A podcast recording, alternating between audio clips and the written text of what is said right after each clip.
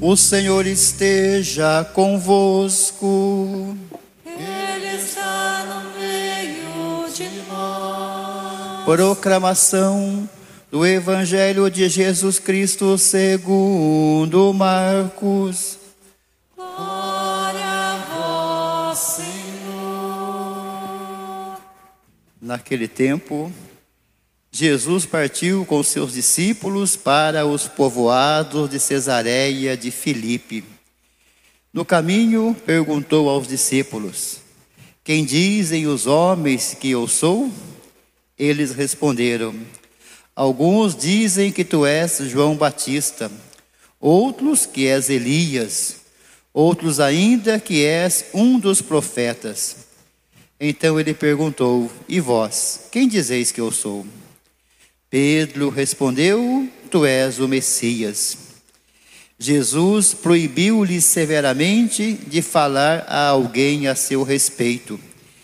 Em seguida, começou a ensiná-los, dizendo que o filho do homem devia sofrer muito, ser rejeitado pelos anciãos, pelos sumos sacerdotes e doutores da lei devia ser morto e ressuscitar depois de três dias. Ele dizia isso abertamente. Então Pedro tomou Jesus à parte e começou a repreendê-lo. Jesus voltou-se, olhou para os discípulos e repreendeu a Pedro, dizendo: Vai para longe de mim, Satanás. Tu não pensas como Deus, e sim como os homens. Palavra da salvação. Glória a vós, Senhor. Queridos irmãos e irmãs, nos acompanhando aqui na igreja ou pelas mídias sociais, nós estamos meditando durante a semana o Evangelho de Marcos. E se fosse para o Evangelho de Marcos ter um título, o título seria uma pergunta: Quem é Jesus? Você coloque essa pergunta como pano de fundo e vai lendo o Evangelho de Marcos. Você vai entender. O tempo todo, Marcos está buscando uma resposta para essa pergunta. E essa pergunta vai aparecer de várias maneiras na boca de várias pessoas. E lá no final do Evangelho de Marcos virá a resposta. Quando aquele soldado olha para Jesus na cruz e diz: Este era verdadeiramente o Filho de Deus. E é muito interessante o modo como Marcos então vai contando a história de Jesus a partir da pergunta quem ele é. Até agora, nós estamos no meio do Evangelho de Marcos, nós podemos dizer: Marcos já nos ensinou que ele é aquele anunciado por João Batista. Ele foi apontado por João Batista como aquele que deveria vir. Foi anunciado e esperado por João Batista. Nós podemos dizer também que ele é aquele, até agora, até o capítulo oitavo, ele é aquele que tem o poder de multiplicar os pães. Isso já aconteceu no Evangelho de Marcos. Nós podemos dizer, ainda olhando no contexto, que ele é aquele que devolve a vista aos cegos e traz luz para o caminho da humanidade. E tantas outras respostas nós já encontramos até aqui. E bem no meio da trama, como se fosse no meio desse filme, desta novela que Marcos está passando para nós, ele coloca a pergunta na boca de Jesus: Quem sou eu para as pessoas?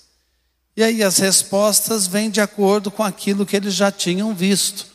Uns dizem que o Senhor é João Batista, outros que é Elias, porque o Elias foi um profeta importantíssimo do Antigo Testamento e deveria voltar. Então, muitos dizem que ele voltou, é o Senhor. Outros dizem que o Senhor é um profeta. Gente, as mesmas respostas que o mundo continua dando. Para alguns, Jesus é considerado alguém importante. Para outros, um pensador que deixou receitas de vida. Para outros, Jesus foi um personagem que marcou a história. Mas e quem tem fé? Para quem tem fé? Quem é Jesus?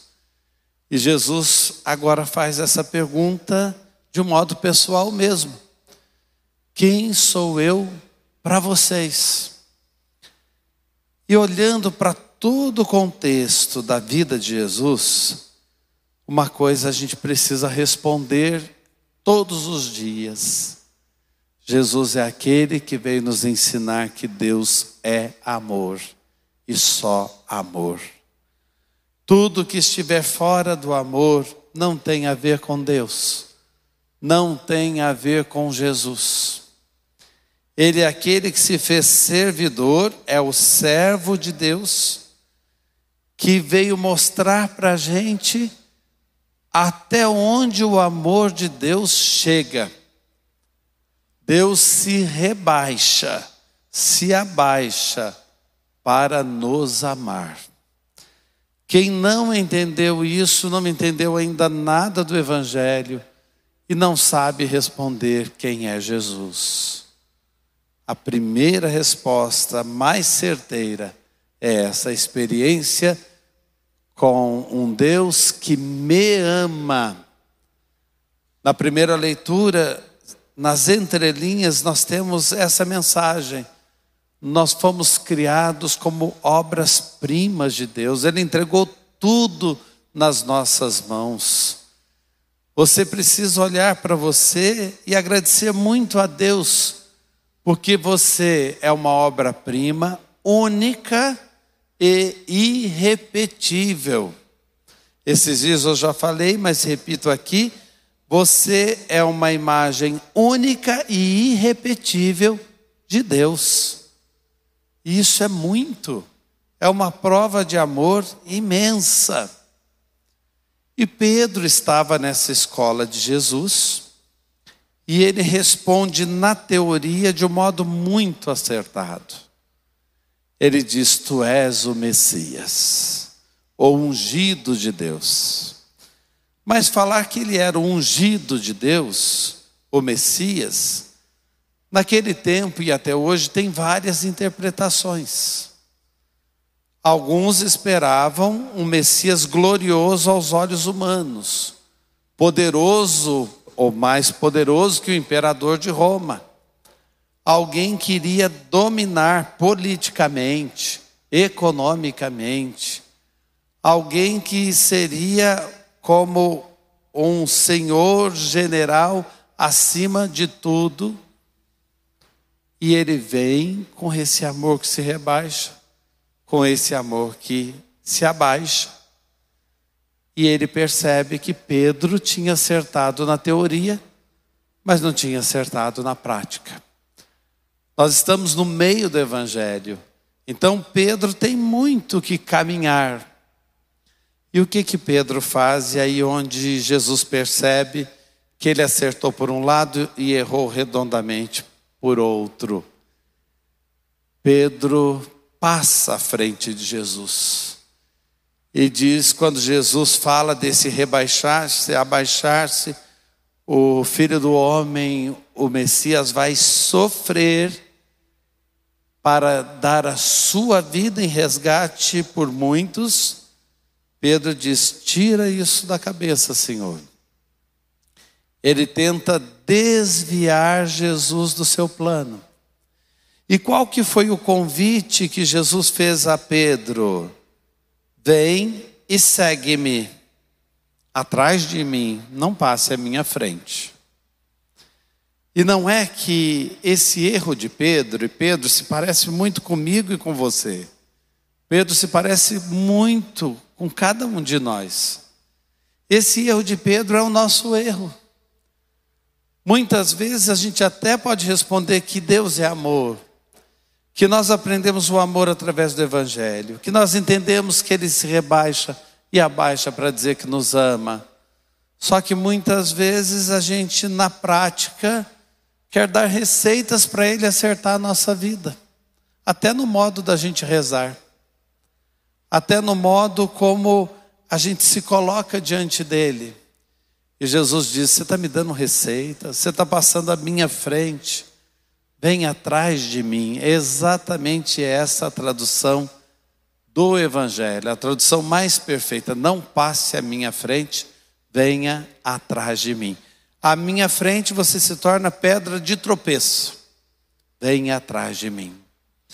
Quando a gente está passando por uma situação de cruz, quando a gente está passando por uma situação de sofrimento, uma situação de angústia, uma situação difícil, onde parece que os dias estão mais pesados, a gente sempre corre esse risco de passar à frente de Deus, de querer que tudo aquilo passe logo e que Deus resolva de maneira instantânea. Mas não é assim. Nós temos essa sugestão do mal que nos tira do coração de Deus. Deus faz a gente compreender que na cruz a gente já pode enxergar a ressurreição. Deus faz a gente entender que naquela tristeza, naquele sofrimento, existe um para quê que vai ser perfeito na nossa vida. Porque a história da cruz não termina na cruz, termina no sepulcro vazio, termina na ressurreição. Mas o mal nos sugestiona dizendo: não, você não nasceu para isso. Pode reclamar para Deus, pode gritar com Ele, pode passar à frente dele. Não. Mergulhe naquilo que você está vivenciando hoje, que você precisa abraçar e não ficar arrastando, e enxergue que ali tem plano de Deus para você. Querem ver um exemplo muito prático disso? Quantas vezes, como padre, eu já fui visitar enfermos e eu pensei assim: eu preciso levar uma palavra de consolo para essa pessoa que está sofrendo tanto. E eu saí daquele leito de hospital ou de uma casa consolado. Eu que saí consolado, não levei consolo para ninguém. Porque o modo como aquela pessoa estava abraçando a cruz, o modo como aquela pessoa estava interpretando o que estava acontecendo com ela, estava perfeito. Deus estava agindo. Quantas vezes eu já vi gente num leito de sofrimento, dizendo: Padre, eu só agradeço a Deus, eu só louvo a Deus, eu não tenho mais nada a pedir, eu sei que Deus está cuidando de tudo. É página do Evangelho encarnado, página viva de quem entendeu quem verdadeiramente é Jesus. Amém.